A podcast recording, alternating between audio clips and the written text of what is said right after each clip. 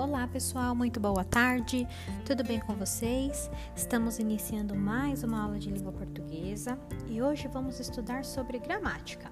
Vamos falar sobre pronome e também sobre diferentes letras que vão ter o mesmo som.